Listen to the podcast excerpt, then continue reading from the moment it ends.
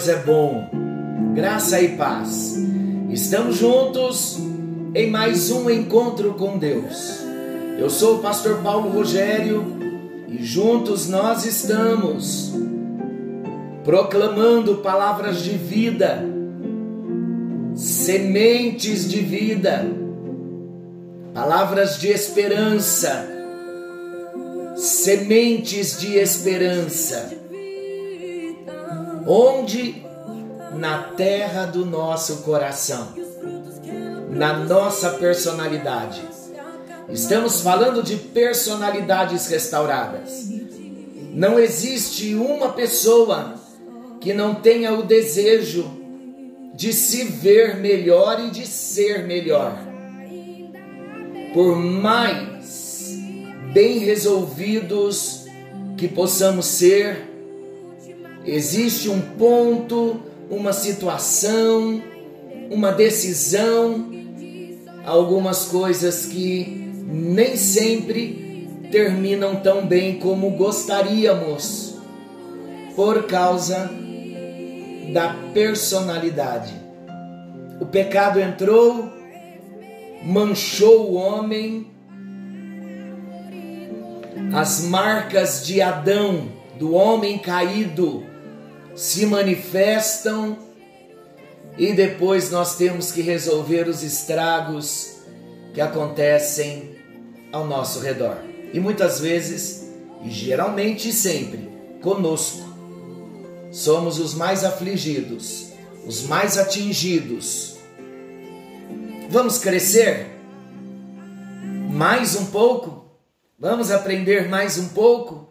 Porque algo novo está vindo à luz. E esse é o tempo de experimentarmos o novo do nosso Deus em nossas vidas. Queridos, nós estamos falando de personalidades restauradas. Nós chegamos num capítulo desse livro, a passividade da mente. E nós estamos tratando algo tão sério que a passividade ela anda de mãos dadas com o engano. E é interessante que quando nós falamos de engano, nós não estamos falando somente do engano que recebemos de fora, de pessoas que vivem no engano e lançam palavras de engano, setas de engano na nossa mente. Não é sobre isso. Também, mas não é só sobre isso. Eu não posso restaurar e cuidar da mente do outro. Mas eu tenho o compromisso de cuidar da minha própria mente.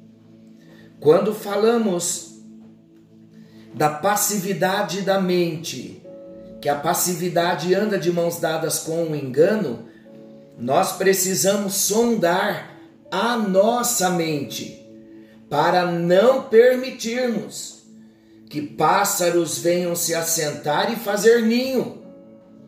Algumas vezes o pássaro senta, mas nós não podemos permitir que o pássaro venha fazer ninho na nossa mente. E nós terminamos a nossa fala no último encontro dizendo que qualquer pessoa que viva no engano e tem uma mente aberta, ela não vai se endurecer diante da verdade revelada por Deus.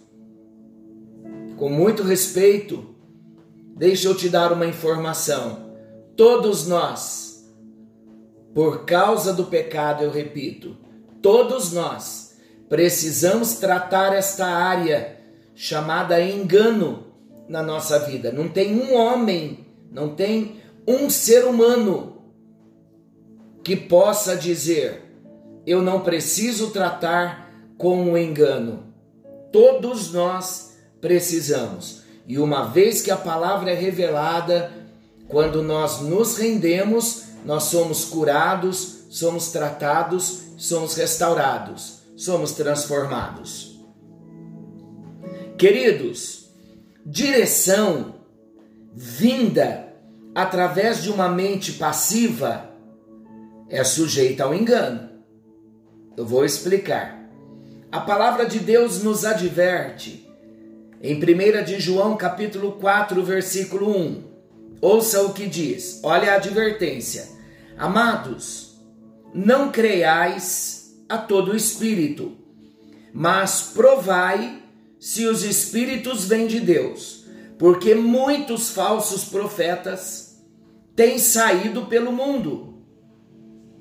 Para que possamos provar os espíritos, nós teremos que usar tanto as nossas faculdades espirituais, como também deveremos e teremos que usar as nossas faculdades intelectuais. Sabem por quê? Porque as impressões do espírito são transmitidas à mente e compete a cada um de nós analisá-las à luz da palavra escrita, o que vai exigir uma mente ativa. Eu tenho que estar atento. Eu não posso receber qualquer informação, qualquer palavra, qualquer instrução em nome de Deus sem usar a minha faculdade espiritual. A faculdade espiritual é o meu espírito recriado. E ali eu preciso ter o discernimento do espírito. E eu também vou precisar usar a minha faculdade intelectual. Por isso eu não posso ter uma mente passiva. A minha mente tem que ser ativa. Queridos, se eu mantiver a minha mente passiva, todo tipo de engano não terá dificuldades em se infiltrar na minha mente. Ela está passiva. Uma mente passiva ela recebe todo, todo e qualquer tipo de informação. A pessoa pode receber uma direção que parece até divina, que parece até que vem de Deus, mas muitas vezes não é. Todas as faculdades que temos, elas procedem de Deus.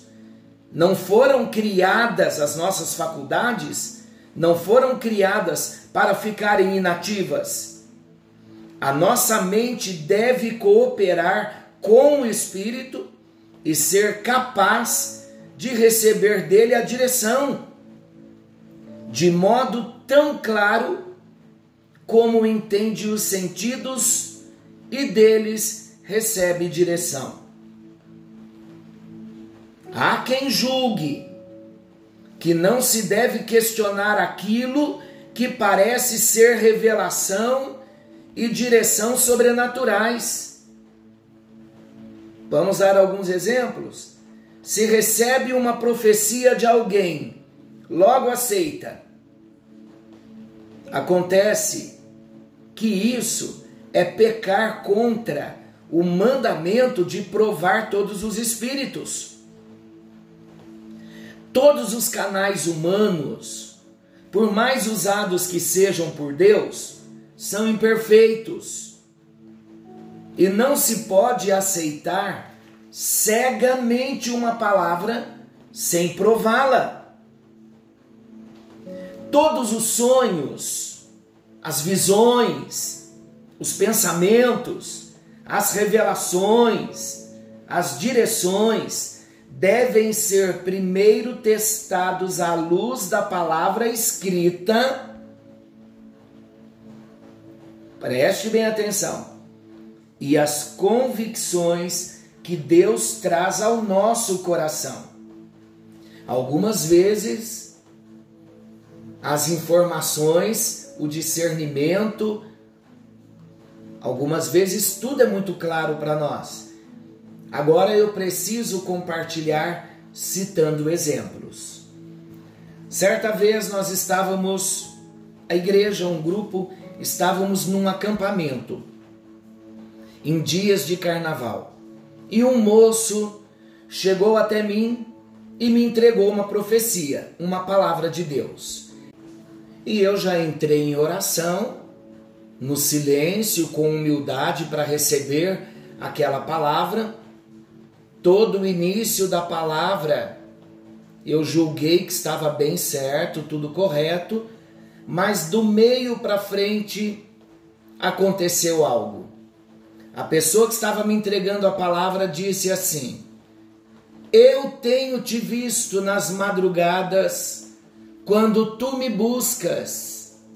E eu estava passando por um período difícil e eu não estava me levantando para orar. Eu estava enfermo e não tinha condições de me levantar para orar na madrugada. A minha mente não estava passiva, minha mente estava ativa. Veio o discernimento de espírito, veio o clique. Mas Deus não sabe que você não está orando porque não está conseguindo nesse tempo orar na madrugada. Então quem falou comigo ali era Deus? Não era. Era a alma do irmão. Era uma palavra do coração. Terminando aquele momento, quando ele entregou a palavra, eu chamei baixinho, somente com ele, e eu disse: irmão, quem usou você nesta palavra para você me entregar? Ele disse: Foi Deus. E eu disse: Você tem certeza? Ele disse: Tenho, por quê? Eu falei: Porque eu não estou orando na madrugada. Não estou conseguindo, estou tomando uns remédios fortes para dores, relaxante muscular, e eu não estou conseguindo levantar na madrugada para orar. Meu amado, não foi Deus quem falou comigo, foi a sua alma. Vamos orar aqui, colocando tudo na presença de Deus? Foi um ensinamento. Então nós precisamos ter o discernimento do Espírito para entender se é Deus quem está falando. Agora, o que dizer dos sonhos? Algumas vezes, alguém, algumas pessoas chegam até mim e contam algum sonho. E a gente tem aquele discernimento, que é um sonho espiritual. Podemos até não ter o discernimento, a interpretação do sonho, mas sabemos que Deus falou. Agora, em outras situações, não é Deus quem falou, é a preocupação, a agitação do dia a dia, dormir com a barriga cheia, faz a gente ter sonho e algumas vezes, eu já ouvi muito isso, algumas pessoas chegaram até mim e disseram: Pastor, por favor, interpreta um sonho para mim que nem eu mesmo entendi. Aí eu já começo a dizer assim: Bem, se nem você mesmo entendeu, como que eu vou entender? Mas conte o sonho. E aí a pessoa conta o sonho e aí a gente vê que é um sonho do coração, um sonho da perturbação da mente, um sonho comum. Para isso, nós precisamos ter a nossa mente ativa para entendermos o que vem de Deus e o que não vem de Deus. Então vamos aprender algo no encontro de hoje? Todos os sonhos, visões, pensamentos, revelações e direções devem ser primeiro testados à luz da palavra escrita e as convicções que Deus nos traz ao coração. Tudo quanto vem de Deus suporta o teste. Assim ocorrendo, será mais difícil o engano as forças invisíveis do mal nos levarem a uma passividade mental, que é porta escancarada para o engano. Hoje Deus está nos ensinando de um modo prático para que não deixemos a nossa mente passiva, porque uma mente passiva ela está susceptível ao engano, as falsas profecias. De repente você está me perguntando, mas você acredita em sonhos, visões, revelações? Eu acredito, a palavra de Deus diz que Deus dá, Deus dá sonhos, Deus dá visões. Não sou cético, não sou incrédulo, eu creio, mas nós precisamos de discernimento de espírito, porque nem tudo que nós ouvimos é Deus quem está falando. O mau entendimento da verdade é um outro sintoma produzido pela passividade da mente. A pessoa ouve uma mensagem e isola uma frase de todo um contexto sem um esforço intelectual de análise do que foi ouvido e chega a conclusões que nada tem a ver com o que foi ouvido. O mesmo ocorre com a leitura da palavra de Deus. Toma uma frase e não a estuda à luz de toda a revelação da palavra e expõe-se ao engano. Pode ocorrer ainda que ouça certos chavões ou ensinos baseados em apenas uma parte da verdade e por falta do uso da análise à luz de toda a revelação bíblica, ela sucumbe ao engano. Vamos ver alguns exemplos. Romanos 8:37, uma verdade da palavra. Sou mais que vencedor. Qual é o engano que eu posso permitir entrar aqui na minha mente? Olha o versículo, parte do versículo. Sou mais que vencedor. É uma verdade de Romanos 8,37? É uma verdade. Mas onde entra o engano? Não o engano da palavra de Deus, de modo algum. A palavra é verdade. Mas olha o engano na mente com uma falsa interpretação do texto. Eu não terei lutas. Eu não terei dificuldades, porque eu sou mais que vencedor. Negar o fato, negar o problema, negar uma enfermidade. Qual é a verdade de Romanos 8,37? Sou mais que vencedor? A verdade é: toda vitória implica necessariamente na existência de uma luta que lhe precedeu. Se venço, é porque lutei. Sei que a luta virá, mas não temo, porque no meio da luta Cristo me dará vitória. Aleluia! Aí não tem engano. Mas eu negar, ler a palavra de Deus e negar o fato, negar a realidade, usando o texto como um pretexto, aí é engano. No próximo encontro, nós falaremos mais sobre alguns versículos que muitos têm usado de um modo incorreto e o engano entra. Senhor nosso Deus, muito obrigado por esse tempo em que estamos compartilhando a palavra com experiências. E nós vamos amadurecer nesse discipulado, porque esse é o desejo do Senhor para cada um de nós. Que venhamos crescer, que venhamos ser maduros.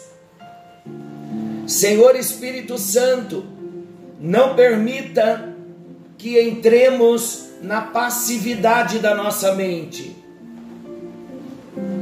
Queremos manter a nossa mente cativa a obediência do Senhor Jesus, presa à tua palavra. Queremos crescer na vida de oração, queremos crescer na comunhão. Estamos encerrando no dia de hoje, nesse último dia do mês de janeiro, estamos encerrando a leitura do livro de Gênesis.